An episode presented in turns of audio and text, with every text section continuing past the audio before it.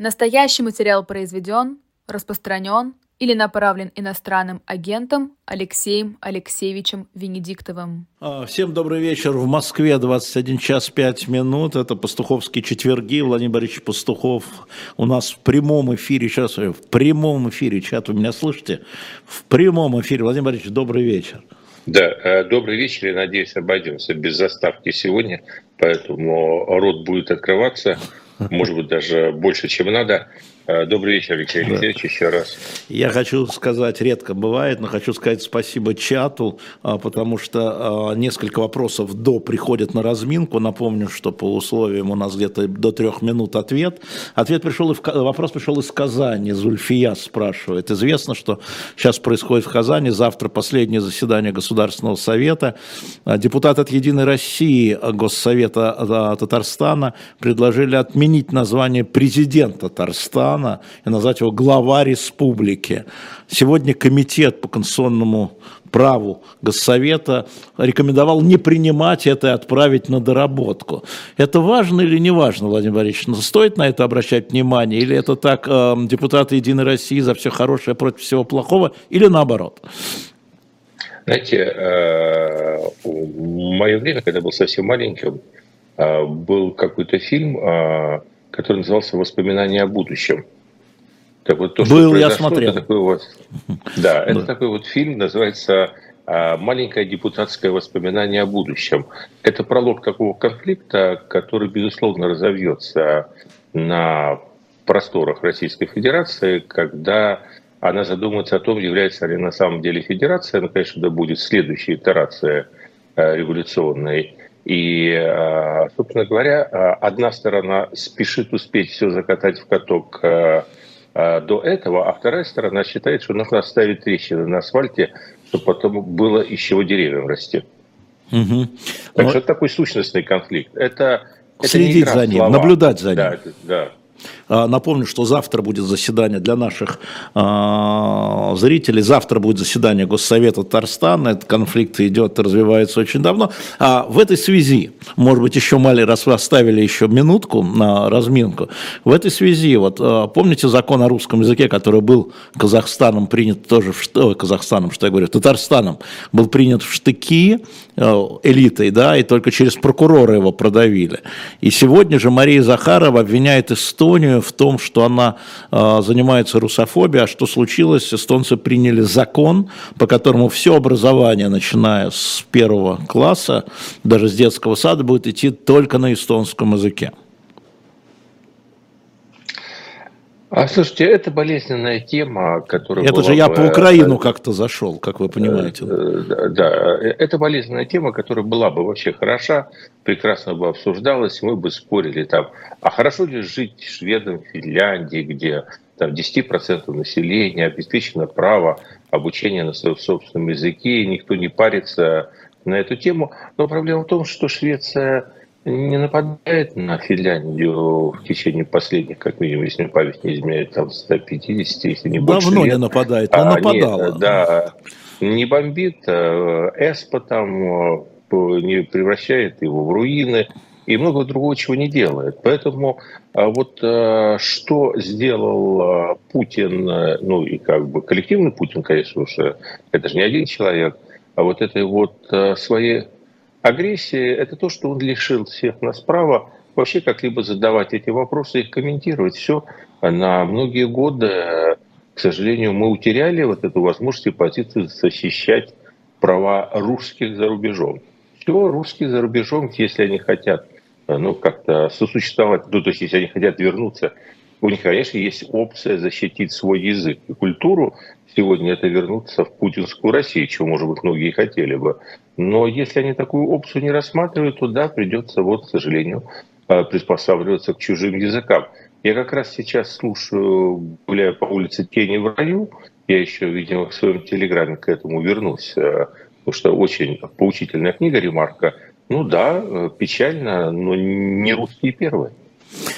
Спасибо большое. Это была разменка. Еще раз обращаю к чату. Сейчас будете спать. Просто возьму так демонстративно закрою и не буду вас читать. Если вот будете спамить мне тут всякую ерунду. Просто демонстративно. Хотите, попробуем? Тогда прекратите спамить. Владимир Борисович, а Визит Зеленского в Вашингтон. Уже много договори... об этом говорилось, и написано, вернее, не говорилось, мной не говорилось, я буду завтра про это говорить в утреннем развороте с 11. А что вас, чего вы не ожидали? Опа, какая э, пауза театральная, а как у нас пошло. Я не ожидал, что он все-таки вообще туда поедет и приедет. Так.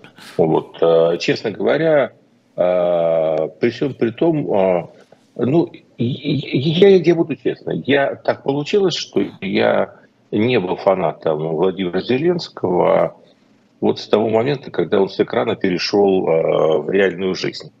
Ну, как-то вот мне казалось, что э, в кино у него это лучше получалось. И э, плюс э, и фильм я, ну, как бы четыре серии я осилил. Э, ну, дальше это не совсем мое. Как раз до эпизода с часами дошел и на этом остановился. А а дальше, понимаете, я стал видеть, как этот человек преображается, и в общем, на самом деле, вдруг что-то такое, вот что-то такое из него стало исходить, что вообще не связано было со всей его предыдущей жизнью, с профессией, с тем, чем он занимался, а связано оказалось какой-то глубинной вещью, такой пацанской, привет, Владимир Владимирович, а, вот человек я или тварь дрожащая – и вот э, на протяжении, и как-то вот до начала этой войны, это не совсем было понятно, какой будет ответ на этот вопрос. А вот с началом войны э, вот любые претензии к нему можно выдвигать, там э, есть, есть о чем всегда поговорить. Леонид чуть вот дальше от микрофона не... у вас э, прерывает за звук. Да. да. Да, но то, что не тварь дрожащая, так это вот э, сто процентов, понимаете? Зеленский. Да, а, и то есть вот то, что вот вышло из него что-то, что действительно соответствует названию той революции, как, как она себя обозначила в Украине, достоинство. Вот это вот достоинство, которое не позволяет ему быть трусом. Помните, как у Булгакова, из всех там человеческих недостатков самый большой – это трусость. Вот этого недостатка он лишен. И поэтому, в общем, для меня это большой поступок. Вот э, сейчас в этом положении, развиваясь, э, ну, мы же понимаем, что в каждую секунду этот дракон может плюнуть чем угодно и куда угодно. И просто вот, я не говорю сейчас о том, что лично его убьют, не убьют. Я думаю, что он через это давно переступил. Но все, что угодно может случиться в Украине. Вот оставить, не оставить. Ты куда вернешься? Угу. Это риски, риски, риски. А, Поедешь, скажут, удрал. Не поедешь, скажут, боится. То есть вот он это умеет. То есть для меня, например, сам факт этого визита, да, он вызвал удивление, потому что я не был уверен, что это так просто. И вообще это все было непросто. Ну, вы знаете, а, ведь э, несколько раз Зеленский приглашал Байдена в Киев, и все европейские лидеры там побывали, и Шольц, и Макрон. А, и Сунак. А, а служба безопасности США говорила, нет, не, э, Байден не поедет, у них есть такое право. А, и тогда пришлось ехать Зеленскому. А зачем? А вот зачем? Да знаете, Они по телефону могли обо всем договориться. А, а мы с вами сейчас только что перед эфиром разговаривали о том, как вы устали. А вы говорите, полетел ради одного часа интервью сутки на встречу как важную для вас, потому что вот можно по зуму, но вот как бы надо в глаза в глаза. А по поводу, конечно, того, что Зеленский приглашал а, Байдена в Киев приехать, ну я вам по-киевски скажу, це вже занадто. Ну, понимаете, это так, для красивого слова, словца, ну, то есть совершенно очевидно, что руководителю э, э, такой державы, как США, э, ну да, это Э, слишком а, очевидно. Знаете, а, Макрон не цель. Макрон не цель, mm-hmm. а Байден цель. Байден цель? Поэтому, да, Байден цель, да, безусловно.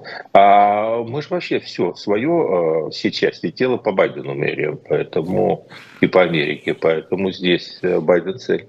Правильно, что не поехал. Угу. А слушайте, сегодня впервые Путин назвал войну войной. Он сегодня, отвечая на вопрос... Подожди, а где, а где генпрокуратура? Вот, э, так не дозвонились. Mm. У нас же как? То работает телефон, то не работает у генпрокурора, у любого, независимо от фамилии. Но тем не менее, э, что это он такой честный стал? Или он тоже раньше был честный, просто ситуация изменилась? Как ну, я? сегодня, наверное, магнит, магнитная буря, э, как все, ну, плохо себя чувствует, тут стал слова заменять. Но, тем не менее, а, назвал войну войной, но опять выступил в роли миротворца и сказал, что вот мы хотим скорее-скорее а, закончить все это дело, каждый день жертвы, то все, а, сказал Путин, но украинцы же сами себе запретили, ведь принят закон, запрещающий переговоры, закон Верховной Рады, запрещающий Зеленскому вести переговоры. Вы знаете, э, ну мы вокруг этого, особенно когда мы опросы с вами обсуждаем, угу. мы каждый раз э, вокруг да около ходим.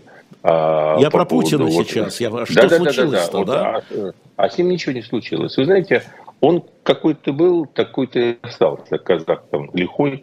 Я когда Владимир Владимирович пришел только к власти, а, ну, я не могу сказать, что я каких-то иллюзий испытывал. А, я как традиционно, как в фильме «Хвост виляет собакой», я с 91 -го года вообще-то не голосовал ни разу, а ни за кого, но из-за него тоже не голосовал. Ну и такой вот идиосинкразии, что если человек служил в КГБ, то все, это Армагеддон, у меня не было и нет сейчас. Ну, потому у нас Гудков, вот Геннадий служил в КГБ, как я понимаю, не, ну, на должностях ну, побольше, чем у Владимира Владимировича. Да, упрощаю ситуацию. А, без Андропова не было бы Горбачева. Ну, не было бы Горбачева без Андропова. Горбачев – это выкормыш Андропова. А Андропов, понятно, кто был. Ну, то есть КГБ, понимаете, это... Я уже об этом один раз а, говорил, по-моему, в каком-то интервью недавно. Сейчас огребете. Э, да, это как армия, это как любой... То есть это отражение общества. Понимаете, э, там внутри что творится, простому смертному лучше не знать. Но там такие, вот где настоящая политическая борьба, понимаете, только под ковром э, персидским. А вернемся все-таки, Владимирович. Вот когда он пришел, я был достаточно толерантен, э, хорошего не ждал. Я вообще как бы предпочел бы уже в той ситуации, чтобы Примаков там или Лужков были, хотя тоже не любитель. Но когда я его послушал, я себе сказал один раз, и на этом остановился. Тартюф. Угу. Лицемерие это главное. Тартюф. Лицемерие это главное. Да, лицемерие да? это главное, да. Ага. И вот, э, собственно говоря, вот эта вот вся история «Мы хотим мира», это вот история про это. Это слова Тартюфа. Потому что это полное лицемерие, потому что мы хотим мира на условиях, э, которые нам сейчас выгодны. Мы отхватили кусок и хотим, чтобы этот кусок при нас остался. И мы хотим замириться, потому что нам сейчас надо перезарядить батарейки. А когда мы перезарядим батарейки, то эта музыка, как известно из песни, будет вечной. Ну, поэтому, то есть он хочет не мира, он хочет выгодных для себя сейчас условий. Называет это миром. А, понятно, что звучит красиво. Это такое а, продолжение советской песни, а вот это движение Э, антивоенном, которое там всегда было, и тем же самым КГБ управлялось. Все там 50-е, 60-е годы пацифистском. Так что здесь-то говорить нечего. То есть понятно, что ему нужна передышка. И вопрос есть в том, будут ему его давать или нет. Это зависит на самом деле вовсе не от него, а от их собственных там чужих раскладов. Но ему нужна передышка. Он называет передышку миром. Ну вот, собственно, все. А зима не будет передышкой? Ну, зима – это как раз время передышки. То есть время передышки э, в наших широтах – это как раз э, ноябрь-декабрь э, и, условно говоря, там, конец марта, апрель, потому что там, где, собственно, проходит сейчас линия фронта, там воевать нельзя именно в эти периоды. Зимой, ну, там тяжело, конечно, но вполне себе танки по льду-то едут а, и летом там, в общем, неплохо. Поэтому зима как раз э, это время, о чем я тоже уже говорил, ну, тот, кто не читает, э, повторюсь, это время сейчас для него тяжелейших раздумий. То есть какая стратегия продолжения игры является для него более выгодным.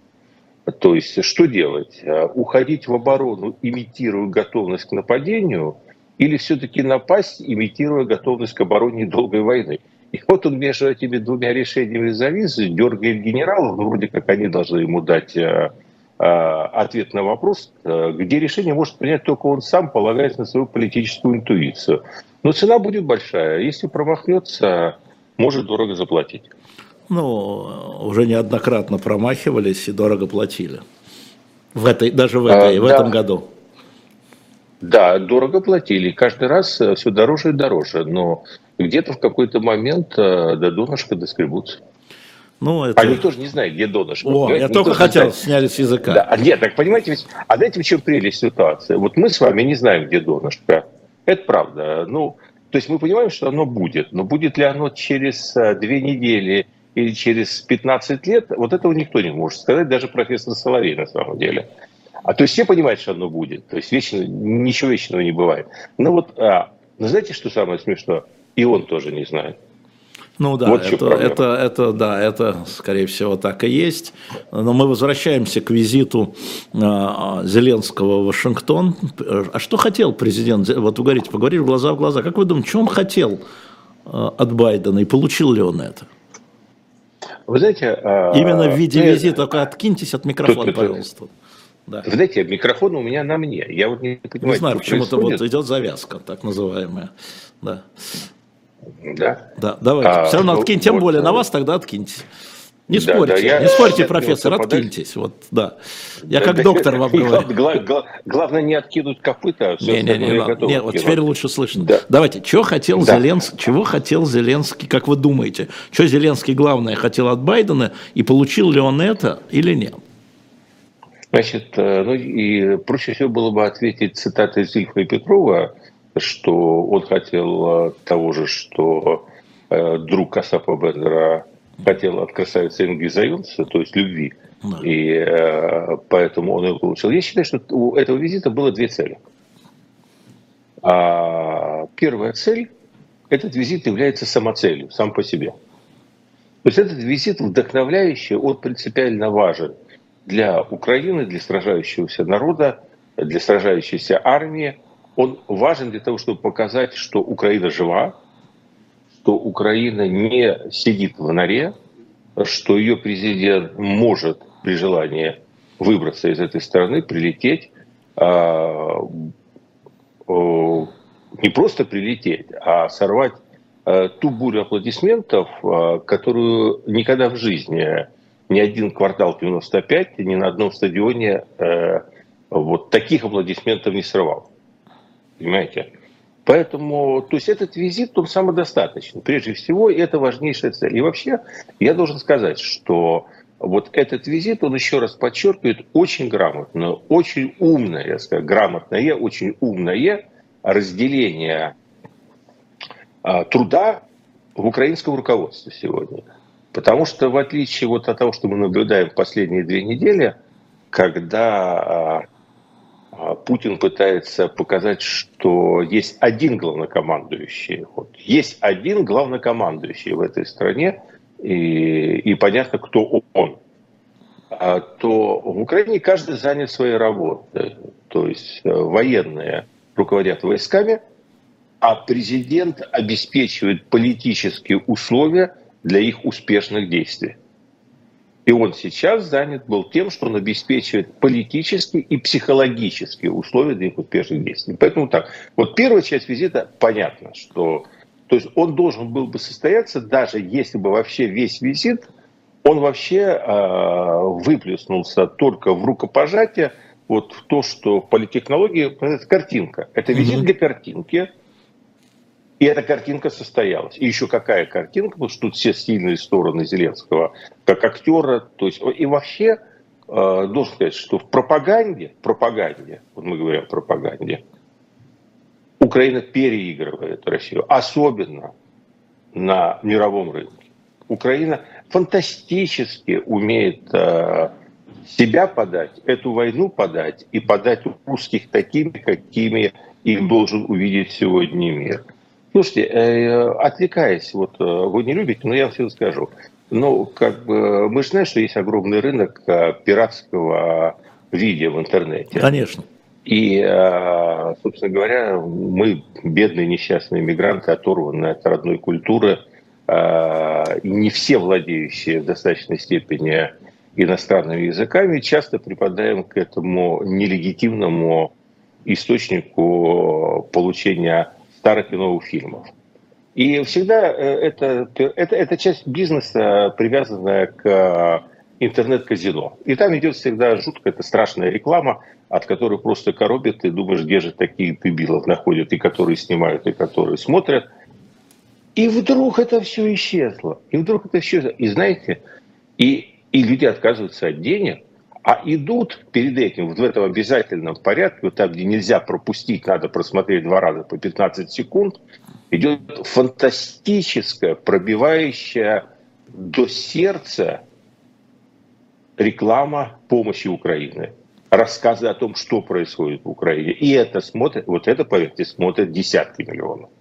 То есть Украина в, в части пропаганды, с моей точки зрения, творит чудеса не меньше, чем те, которые она творит на фронте, учитывая разницу потенциала военных – и э, здесь, вы меня спрашиваете, состоялся ли этот визит, получилось? Да получилось, потому что это визит прежде всего пропагандистский. Так, эту часть это мы визит... поняли, Владимир Владимирович, мы эту да, часть поняли. Часть. Вот я записал а себе вторую часть, простая. вы уклонились. Кстати, Владимир, Владимир Владимирович, Владимир Владимирович, нас напоминают имя, Дро, спасибо, Курт Рассел, нам напоминает имя друга Стапа Бендера, Коля Остенсакен. Коля, Коля, Остен... Коля Остенбакер. Остенбакен, Остенбакен, Остенбакен, да. да. да. И да, я, я, я, я просто скороговорок, Коля Остенбакен. Да, да, все. Э, Вернулись. Вторая я, часть я, визита. Я, да. да, я чего другое забуду, но Колю Остенбакена я не забуду. Да. Мы же все выросли из него. Да. А, а вторая часть – оружие.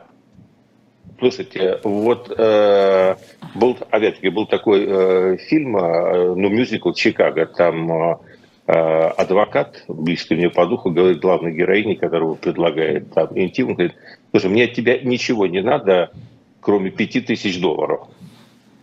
Понимаем, вот 5 ну, понимаем. приходишь Билли туда. Поэтому вот Зеленскому от Байдена, как вот э, Билли Флинту, вот ничего не надо ему от Байдена сегодня, кроме оружия. Так. Понимаете, оружие – это э, кровь в жилах Украины. Есть оружие, Украина сражается. Поэтому основная, то есть вообще вся украинская дипломатия, вся украинская политика – она сегодня э, немногослойна, она однолинейна, она вертится вокруг одного. Генераторы, оружие, ну и финансы, чтобы как-то удерживать эту экономику, пока идет угу. война на плаву. Поэтому вот это успешно или нет, этого мы, этого мы сейчас не узнаем. По одному причине. Я читал много, там, как э, не только в «Медузе» любят э, так, э, началось. источники, да. Началось. Да, не только, да. да. Вот Вашингтон, ну это я так по ходу дела. А вот Вашингтон пост только что опубликовал статью, что неназванные источники в Белом доме сказали, что визит Зеленского прошел ну, неуспешно, что ему там ничего не дали, что так вот поговорили что... И, и у меня такое впечатление, что Вашингтон-Пост вот буквально а, с Песковым а, консультировался, прежде чем написать эту статью, потому что я, я, я уверен, что ее должны просто перевести на русский язык и тут же опубликовать а, в, в, в разных ну, Смотрите, российских Владимир Борисович, ну тут трудно обмануться, потому что номенклатура а, оружия, которое было согласовано, она, конечно, была согласована до визита, и сумма была согласована до визита, это миллиард восемьсот пятьдесят миллионов долларов, и а, те самые Патриот, Патриот, которые одна батарея, одна батарея, там просто написано one. Одна батарея, столько-то снарядов, столько. Это же деньги налогоплательщиков, верно? Алексей, Алексей, да. Алексей Оно же известно, это, чего там. А, ну, ну, ну, слушайте, меня же не зовут Фукуяма. Нет, Я нет, а чего там интерпретировать? Вам, Оно согласовано, да, да, он нет, получил. Стоп, стоп, стоп, стоп, да. стоп, стоп. А, вы знаете, это Фукуяма говорит, что всегда наступает конец истории. Ну, то это он сегодня получил. Да. Вообще, они думают бороться долго в Украине. Знаете, это кого-то может сильно удивить, они рассчитывают держаться достаточно долго. Поэтому, ну да, сегодня согласовали на миллион семьсот. Я думаю, что они то, что согласовали, они не обсуждали. Оно согласовано и согласовано. Конечно, конечно. Они обсуждали то, что они хотят получить потом. Вот. Я поэтому на и потом. вас к, к этому. К этому да, да, на потом, ну слушайте, если бы, конечно, они меня пригласили третьим там посидеть, а, я, честно скажу, не отказался бы. Я человек очень любопытный. Они меня, к несчастью, не пригласили, поэтому вам сказать, договорились они или нет, я не могу. Думаю, что а, как любая, как мы с вами знаем, как, в общем-то, люди, а, вторая профессия которых переговорщики, и у вас, и у меня – мы с вами знаем, что все-таки эффект личного присутствия глаза в глаза, он существует. Думаю, что что-то Зеленский продвинул.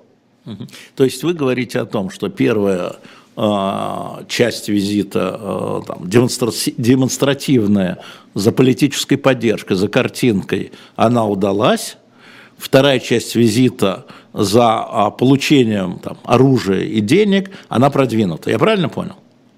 Я, я думаю, что да. Я думаю, что что-то ну вот. э, Зеленский, по крайней мере, Зеленский смог обозначить э, границы своих э, аппетитов. Так вот, э, на самом высоком доступном уровне, минуя там всевозможных добровольных помощников Украины, там посредников, ну, да. дипломатические каналы. Слушайте, никто не отменял дипломатии на высшем уровне. Э, думаю, что это было не бесполезно. Сегодня э, госсекретарь э, США Энтони Блинкен сказал, что если бы мы не завершили нашу ситуацию в Афганистане, мы никогда бы не смогли так помогать Украине. И уже посыпались массы карикатур. Я отвечу сразу, что это и американские, это не российские, американские карикатуры. И, естественно, отметились наши друзья из Шарли Эбдо, которые там помещают карикатуру, что Зеленский бежит, обнимая ракеты, бегом, а сзади стоят и плачут несчастные афганцы. Он говорит, вам это сейчас не надо, сейчас это надо мне. Но это такое удивительное заявление Блинкина, он, да, слов, он слов в простоте не скажет. Энтони Блинкин слов в простоте не скажет. Да, слушайте, я думаю, что мы должны понимать, что вообще Америка такая страна, которая все-таки на 90% живет своей внутриполитической повесткой. И второй Америка втягивается а, медленно, но неизбежно а, в президентские выборы 2024 года. Собственно говоря, осталось а, не так много. К лету мы будем уже по уши сидеть трястись. в этой избирательной, да. Да, трястись избирательной кампании.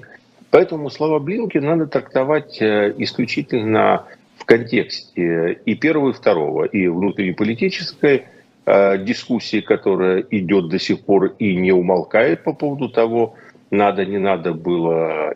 Э, и не столько надо, на самом деле, есть абсолютный консенсус, с моей точки зрения, внутри Америки о том, что из Афганистана надо было уходить, но в рамках вот второго, э, вот этой вот борьбы партий, которая сейчас развернется, естественно, будут пинать Байдена, что он ушел ужасающим образом. Поэтому, в принципе, они ищут аргументы, Э, почему-то надо было сделать именно так, вот по пыхах, быстро, э, ну, в общем, на самом деле, очень некрасиво, если и, так, и не то, чтобы я сторонник республиканцев, но должен сказать, что уходили они, на мой такой э, непрофессиональный взгляд, мягко говоря, не очень успешно, не очень красиво, и ему нужны аргументы. Говорит, смотрите, вот не было бы счастья, мы говорим, по-русски. Несчастье помогло. Вот не ушли бы из Афганистана, не могли бы помогать Украине. Я бы еще дальше сказал. Вот если бы из Вьетнама не ушли, вообще бы не о чем было бы разговаривать сегодня в Украине.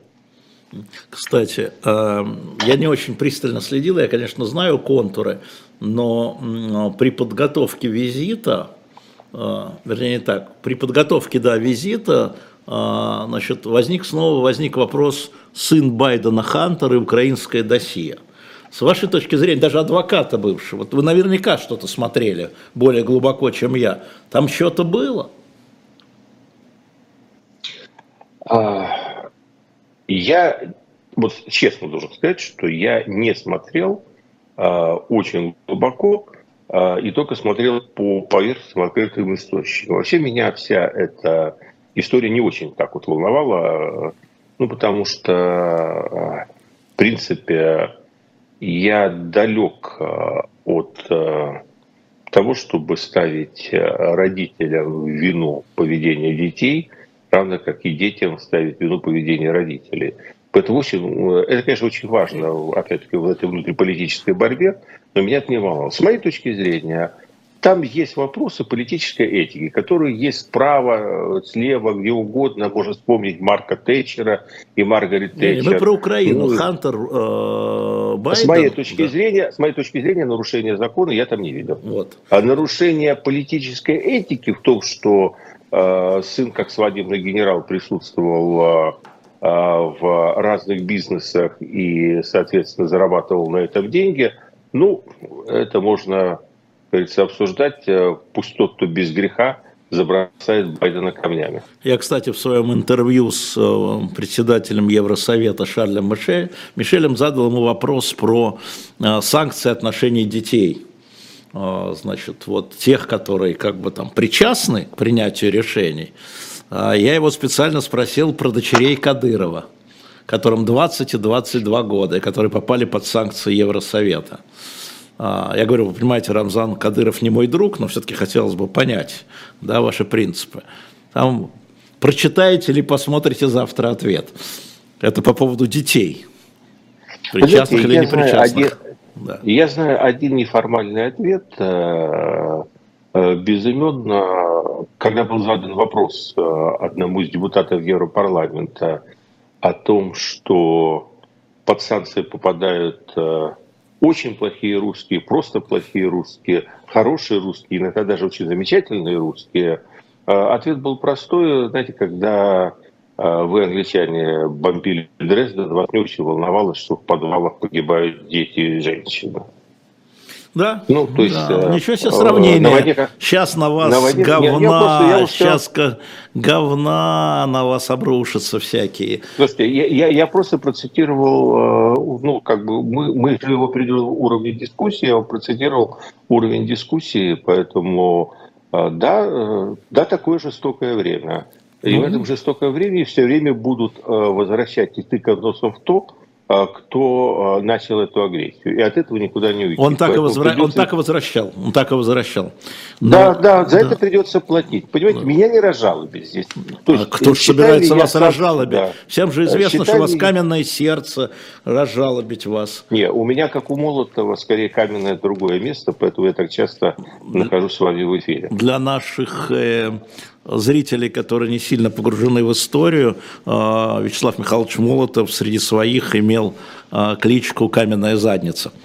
А, мы продолжаем пастуховские четверги. Кстати, кстати, книгу хочу, только сейчас вот к этому эфиру подвезли. Просили вы, это книга, которая называется «Государство и общество в Третьем Рейхе». Ре, да, реальность диктатуры. Это историк Олег Пленков – да, Олег Пленков, я показываю, вы можете сейчас зайти, на, немного у нас этих книг, мы наскребли на shop.diletant.media, вы знаете, что это все обсуждается, как общество, как государство, если разница, кто за что отвечает. Вот эта книга, а, как общество и государство в условиях диктатуры, а, в данном случае диктатуры фашистской сделана, это научная работа, не каждому она по плечу прочитать, поэтому те, кто ищет развлечения и говорят, что это скучная книга, скучная книга, но историческая. А shop.diletant.media. Да, Владимир Борисович. Да, дайте в контексте вашей рекламы, я сейчас вдруг подумал. Это не реклама. А, бы, да, я, да, да. Ну, а, как бы да. некая... А, у, у меня ребенок, ему запрещали покупать какие-то вещи, мы говорили, попросил, а, нет, не получишь. Он тогда перестал просить, говорит, а, а, я обращаю ваше внимание, я не хочу, чтобы мне это покупали, но я просто хотел обратить ваше внимание на эту вещь. А, а я хотел сказать, что если кто-то влез сегодня, вот есть же это мои книги, там, где у меня интернет-библиотека, угу. он бы, наверное, подумал, что я какой-то не нацист скрытый, потому что я вдруг случайно обнаружил, что у меня там такое количество мемуаров деятелей Третьего рейха, а просто, понимаете, приходится читать, потому что какие-то аллюзии возникают, и хочешь не хочешь, э, библиотека начинает пухнуть Гальдером, пухнуть дочка Риббентропа, ну и так далее. Да. Ну, э, там не, не всем это доступно, правда говоря, эта книга серьезная. Меня тут спрашивали, э, что, что почитать, да вот это и почитайте. shop.diletant.media.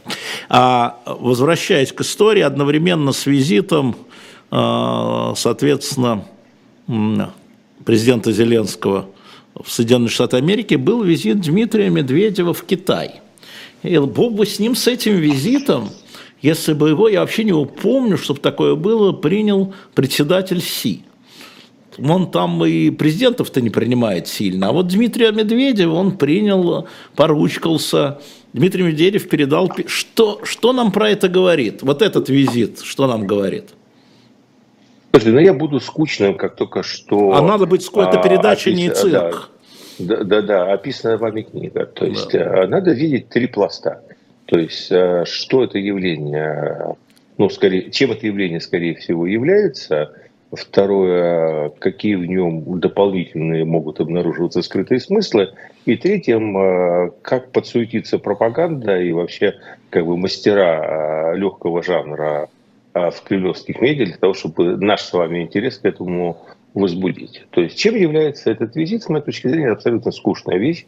Это, я уверен, давным-давно спланированный визит. Это нормальное, то, что называется а, партийная дипломатия. То есть и по составу делегации, по тому, кто ехал, и то есть понятно, почему там Турчак, почему там Медведев, почему там Васильев. Это попытка возродить вот эту вот совковую традицию. А, у нас же были государственные визиты, и партийные визиты, и партийно-государственные. Это вот партийный визит. Это некая попытка вот за, завязаться на Китай еще и так. Вот, э, вот там партия правящая, и, э, ну, соответственно, у нас она как бы не явная, но хотелось бы такую же точно иметь. И вот эта одна партия едет к другой партии. Понятно, что визит официальный, понятно, что визит формальный, понятно, что надо поздравить э, старшего брата Си Э, с тем, что он догнал младшего брата Путина и стал, наконец, ну, по сути, пожизненным диктатором Китая, если уже не свергнут, потому что все ограничения сняты, вот эта вот э, формула Дэн Сяопина разрушена, наконец. С моей точки зрения, это печалька, это Китаю просто так не пройдет, но не сразу, конечно. А, ну, это сделано. Поэтому это нормальный формальный, давно спланированный, случайно совпавший с визитом а, как бы Зеленского в США, и поэтому... Не, ну это понятно, это, так, Владимир Борисович, это действительно скучно да, и не... Да, да. да. Второе, да. теперь что за этим? За этим первое. Ну, что в письме Путину? Ну, вот э, я так трезво рассуждал, я думаю, что в письме Путина 90% это поздравление Си. А вот 10%, вот что единственное сегодня Путину нужно от Китая, по большому счету, по-настоящему, э, ну, ну не, не то, что Марков э, там э, считает, что типа разрешите войска КНДР перевести на Донбасс. А, а, а они в обход Китая могут пойти, если такая потребность. Вообще не вопрос. Да. да. А вот что ему нужно, это, конечно, борьба с долларом. Угу. И вот потому, что я наблюдаю, то есть, в принципе, самая большая помощь, единственная, на которую еще можно рассчитывать, уже ясно, что Китай не будет ни что вмешиваться, ясно, что Китай будет с радостью наблюдать, как у Путина одна нога того до болота вторая, потом как он по пояс туда вошел. Это все они с удовольствием будут смотреть и руку не подадут. А вот где интересы могут совпадать, и тем более, что у Путина и у элиты кремлевской вот на этом вопросе на самом деле зацикленность. Это борьба с долларизацией мировой экономики. То есть я думаю, что Россия будет очень сильно подстегивать Китай и обещать и левую руку, и правую руку, и, и все, что еще осталось, э, что сможет вытащить, подать, для того, чтобы подстегнуть Китай э, к переводу в расчетах за энергоносители, за другие товары по максимуму из доллара в юане. И они скажут, что мы готовы переходить на юань, что мы готовы подстегнуться, потому что ясно, что рубль у нас теперь а, а, только в музее искусств а, а, можно вывешивать, а не как валюту для международных расчетов. А вот к юаню Россия может подстегнуться. То есть это мое предположение. Хорошо, но при чем, да, тут, ну, Медведев? Но при чем тут Медведев, Медведев. и уровень, это, и уровень президента первое. Си? Понимаете, да? Меня это вот пер, это интересно. Первое. первое. А, да. Медведев и Си, смотри, первый вопрос. Это официальный партийный визит. Ну, это а, Медведев все, это, едет. Да, да, да, да. Вот это скучно, но это так, понимаете? Ну, могли Си мог послать заместителя по партии, это вообще ни о чем. Тратить могли, время председателя? Могли, да, э, могли. Ну, слушайте, тоже обижать э, не хотят, э, тоже обижать не хотят. Им выгодно, в принципе, что Россия дербанит сейчас нервы до определенного момента, дербанит нервы Америки. Хотя если очень сильно будет, то это уже невыгодно. А, но, тем не менее, есть кое-что в вашем вопросе, что я приму. То есть, с моей точки зрения, все-таки а, роль Медведева в политической жизни России остается для меня до конца непонятной. И вот я бы хотел сказать, вот многие думают, что он вышел э, как в свисток э, весь свой твиттер и телеграм-канал, так чтобы да, так нет. То есть думаю, что какие-то отношения у него все-таки не то чтобы особые, но специфические с Путиным остаются. Думаю, что какую-то роль, а, скажем так, а, чиновника по особым поручениям он продолжает выполнять. А, думаю, что его аппаратный вес при всем при том выше, чем большинство неосведомленных наблюдателей предполагает, что комедия, которую он ломает, является частью какой-то игры, может быть неудачнее, чем никогда не закончится, но частью игры. И, безусловно, у него э, было, ну, был и разговор с Путиным по поводу этого визита, и поручение было по поводу этого визита, и задачи были какие-то поставлены, и он выбрал для того, чтобы э, усилить вот этот элемент доверия и доверительности. Угу. Ну вот я просто обратил бы внимание а, на то, что сказал Владимир Борисович. А, я сегодня был в канале «И грянул Грэм» у Вадика Родионова, молодец. И я напомнил ту самую историю с Герингом, помните, когда а, Герингу в штаб а, пришли а, товарищи из гестапо забирать фельдмаршала Мильха, потому что у него бабушка была еврейка. И Геринг сказал, в моем штабе я сам решаю, кто у меня еврей, а кто не еврей. И поскольку он был вторым человеком в государстве, все ушли не солоно хлебавших.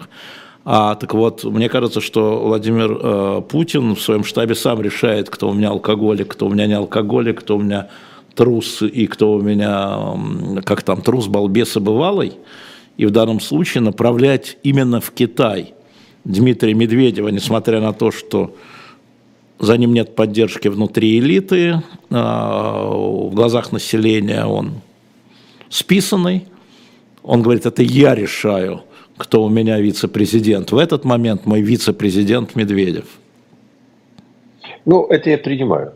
Это я Похоже, принимаю. да, может такое быть. Нет, так, да, может да, такое это, быть. Это, это, да, это я принимаю, потому что я считаю, что э, у меня был разговор с одним моим очень старым э, приятелем, который э, имеет огромный опыт в государственной службе, он мне сказал, э,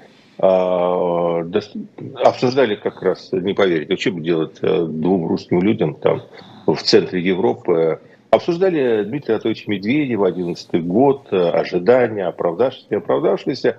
И он сказал одну очень э, интересную мысль, которая мне в голову не приходила, что вот это вот звание бывший президент, что бывший президент, оно не отлипает, оно в глазах ну, там ближний круг, понятно, они все великие, но в глазах среднего чиновника он все равно остается бывшим президентом. Это никуда не денешься. По, по поводу аппаратного веса и как это все будет, когда это выйдет э, в рукопашную, ну, всегда трудно сказать. Напоминаю, это пастуховские четверги, Владимир Борисович Пастухов.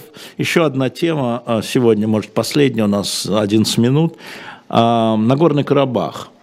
А, один из больших европейских чиновников, который занимается этой проблемой, сказал мне, что позавчера, то есть на новенького, когда уже обострение случилось, что а, для Путина вашего, сказал он мне, если я правильно перевожу на русский, важен замороженный конфликт. И мы это здесь очень хорошо понимаем. Для нас важно чтобы мы этот конфликт закончили. И поэтому, если сначала кажется, что наши точки зрения совпадают с Путиным, то вы ошибаетесь. Нам нельзя морозить этот конфликт, потому что он разогреется в любой момент, что и показывает последние действия. Поэтому мы будем действовать через ОБСЕ, через миссию ОБСЕ. Американцы далеко, они не всегда понимают. Минский формат умирает, умер. Напомню, Минский формат – это Минская группа имеется в виду, а не соглашение Минское. Что вам кажется здесь неверного или верного? А, скажи просто, я прослушал самое интересное, как всегда в начале, а это был человек, который представил Армению, который вам это говорил? Нет, это европейский, вот. это европейский чиновник, который э, занимается этим вопросом в том числе. То есть это а... человек в Евросоюзе, который докладывает. Я, я могу сказать э, одну простую вещь, она не секрет Полишинеля.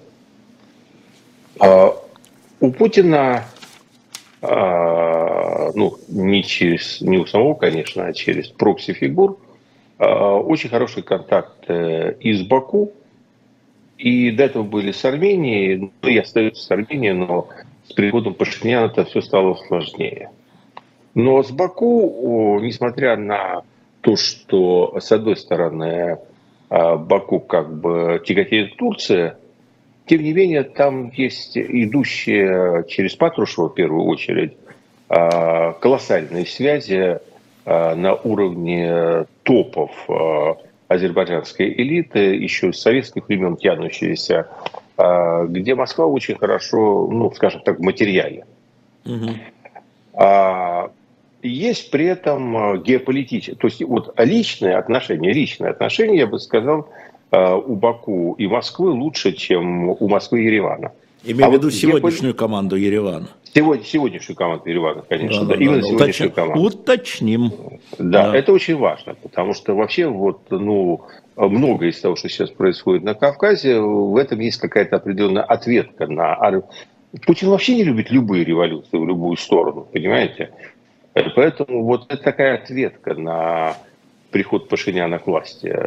Но при этом есть такая классическая, в том числе и религиозно-идеологически индоктринированная конфигурация геополитическая, где интерес ну, России состоит в том, чтобы Армению поддерживать. Угу. И а, не, не то, чтобы а, Путин просто вот э, сам по себе бы хотел, чтобы этот конфликт был вечным, а у него такое сложное положение, что у него как бы две руки и два полушария мозга, которые сами с собой не могут договориться. То есть это происходит естественным образом. Это происходит естественным образом. Но при этом это действительно оказывается еще и выгодно. Потому что в результате, так или иначе, обе стороны а, должны оперировать к Москве. А больше всего он боится, что они устанут и действительно начнут оперировать кому-то другому, поэтому периодически приходится темой заниматься, туда внедряться и что-то делать. А... Угу. Да, да, да, нет, да, ну, а, да, это да, но мы видим, что уже к Москве и не очень апеллируют, если честно. А, я думаю, что это все на словах. А, пока а, там, а, тем не менее, это стоит миротворческий контингент, ну, да. и этот русский миротворческий контингент – это вот такая реальность. Там можно на словах все что угодно, но там российские военные. Эти российские военные там находятся, и так или иначе они сдерживают, очевидно, сейчас, ну, видимо, превосходящую по возможностям а, азербайджанскую армию от того, чтобы полностью силовым путем решить э, этот вопрос. А, поэтому а, я, я, я думаю так, что слухи о смерти русского влияния в регионе пока несколько преувеличены они есть, э, это влияние, э, и оно базируется, как всегда, влиянием России на кулаке. И угу. пока кулак на своем месте, то придется с Путиным разговаривать, а он постарается этот конфликт э, рулить таким образом, чтобы этот кулак и подольше там оставался. Вот если говорить угу. по-простому. Если мне не изменяет память, завтра должен был быть приезд министра иностранных дел Азербайджана в Москву и должны, были пройти, должны будут пройти срочные переговоры с э, Лавровым, ну, пока с Лавровым, по поводу в том числе вот этого э, противостояния в Лачинском коридоре, в том числе там, где российские миротворцы. Хотя мы видели, что э, премьер-министр Армении Пашинян очень резко отозвался о российских миротворцах да, их ну, роли. Хотя вы говорите, что она сдерживает, вы говорите, они сдерживают азербайджанскую армию. А Пашинян говорит, ну вы посмотрите. Но Зеленскому тоже оружия не хватает от Вашингтона, а Путин да. считает, что дают слишком много. Это всегда вопрос ожиданий. И тогда, как мне пишут, э, не вижу кто, Чеки, Чеки Вул, Армения может тогда скоро выскочить из ОДКБ. Думаю, что это как всегда... То есть, первый, э, я должен извиниться перед слушателями, я абсолютно э, все-таки далек от деталей темы Азербайджано-армянского конфликта. Этим надо заниматься всерьез и не, не быть профаном. Ну там уже столько Но занимались мое, всерьез, да, что... Да, да, да. Мое, мое общее ощущение – что э, вот какое-то резкое разрешение этого конфликта в одну или в другую сторону в ближайшем будущем выглядит маловероятным. Поэтому э, в том числе и э, выскакивание из ОДКБ э, не является, с моей точки зрения, какой-то ближайшей и вообще даже ну, оперативной целью армянского руководства. Армянскому руководству важно решить задачу стабилизации ситуации в регионе. И вот что я думаю, что, может быть, нынешнее армянское руководство действительно а, пытается задумываться о каких-то долгосрочных алгоритмах решения карабахского конфликта, чтобы вытянуть а, страну из вечной войны. Это я вполне допускаю, что, как ни странно, именно Пашинян, ну, у которого такое героическое в глазах его избирателей прошлое, это тот человек, который вполне возможно задумывается о том, чтобы достигнуть не перемирия, но мира. А Паш... вы меня натолкнули на мысль. Пашинян похож на Зеленского? Да. А вот давайте чуть подробнее. А, давайте чуть-чуть подробнее. Три минуты. А, ну вот, вот э, он похож на Зеленского тем, что эти люди достоинства такого. Вот, вот они как бы готовы. Знаете, есть такой, э, вообще все люди, которые внутренне приняли решение о том, что они ради дела готовы помереть, они становятся похожи друг на друга. Это такая, понимаете, черта, а, которую надо внутри себя переступить. А, это вот те лидеры, которые о другом. Типаж них, лидеров, да, да, такой типаж. Это, это что-то, это что-то у них в жизни уже было такое, что заставило переломать э, себя через колено. У нас у всех, на самом деле, в жизни рано или поздно случаются вот такие эпизоды. Но они еще молодые ну, ребята, что Пашинян, себя... что Зеленский. Это не важно, слушайте. Знаете, иногда себя приходится ломать, когда тебе 10 и 13 лет, и это потом на всю жизнь остается. Это когда кому придется, понимаете? Когда еще встретишься. Ну... А, поверьте, я знаю толку апельсина. Поэтому э, это тогда получится. То есть есть какой-то момент, э, к сожалению, так жизнь устроена, что если в ней нет э, испытаний, часто и нет и результата. А вот когда есть что-то, что на тебя свалилось, и оно весит больше, чем ты, и ты выжил, то ты выходишь из этого другим. Вот этим они похожи. Угу. Спасибо большое. А, значит, Владимир Борисович Пастухов у нас в эфире. Владимир Ильич опять просят, все чрезвычайно довольны, сделать подарок на Новый год на следующей неделе вслух и эхо. Возможно, Нет, это не получится. Не получится Честно, да? А, физически выгорел. Давайте отложим на Новый год. А, Через я, год, в следующем году. Да, в следующем году с новыми силами, да. Да. Я сразу хочу напомнить нашим слушателям, что мы постараемся, чтобы до Нового года Дмитрий Муратов у нас здесь был, тогда пусть он за Пастухова отдувается, главный редактор «Новой газеты». Во, вот, вот, правильно, вот, пусть э, отдувается. Дмитрий, скажем, да, скажем. Я, я буду за него болеть. Нет, давайте вы будете за него здоровым лучше. Да, так. Я хочу сказать, что у нас очень многих, это вот последнее, что хочу сказать, и порекомендовать вам, Владимир Борисович, книгу, на самом деле вам. Что нашим слушателям я уже рекомендовал, но это так открывает некие подвалы. У нас всегда было, э, мы всегда вот думали, многие, что во времена Сталина был такой порядок, орднунг, жесткая дисциплина в экономике в первую очередь. И вот Олег Хлевнюк, который вам, наверное, известен, написавший биографию огромную Сталина, в свое время, он написал книгу «Теневая экономика и коррупция в сталинском СССР» это, конечно, переворачивает наш мир. То вы привыкли такое, знаете, бессеребренники, они все во франчах ходили, да, одна пара сапог, спали там на солдатских кроватях, солдатских матрасах. Нет, я вам рекомендую, у нас еще осталось немного этих книг.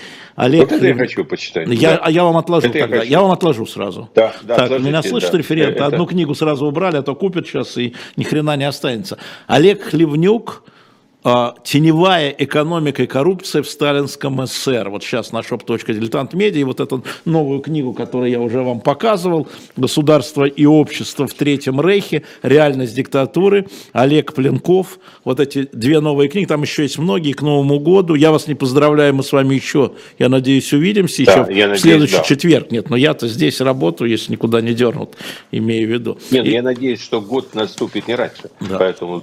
да. И отвечу то, только где-то я записал за ним Юрию. Юрий меня спросил, Юрий спросил, «А, Алексей и Владимир, вы не боитесь, что вас могут закрыть?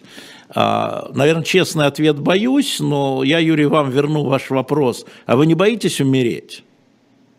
Есть Нет, ну, вещи, ну, с которыми надо я, смириться, я, да. Да, Владимир Да, я, я, думаю, я, я, я думаю, что тут очень просто, что когда что-то закрывается в одном месте, что-то открывается в другом. Я уже понял, что мир так устроен, что, как знаете, игрушки такие детские, надавливаешь в одном месте, оно а, было тут выпуклым, стало впуклым, а в другом месте стало опять выпуклым. Ну, закроют нас в одном месте, но откроемся в другом. Спасибо всем большое. Напомню, через пять минут у нас Дмитрий Быков в прямом эфире. В прямом эфире, не забывайте про это. Можете задавать свои вопросы. Всем пока.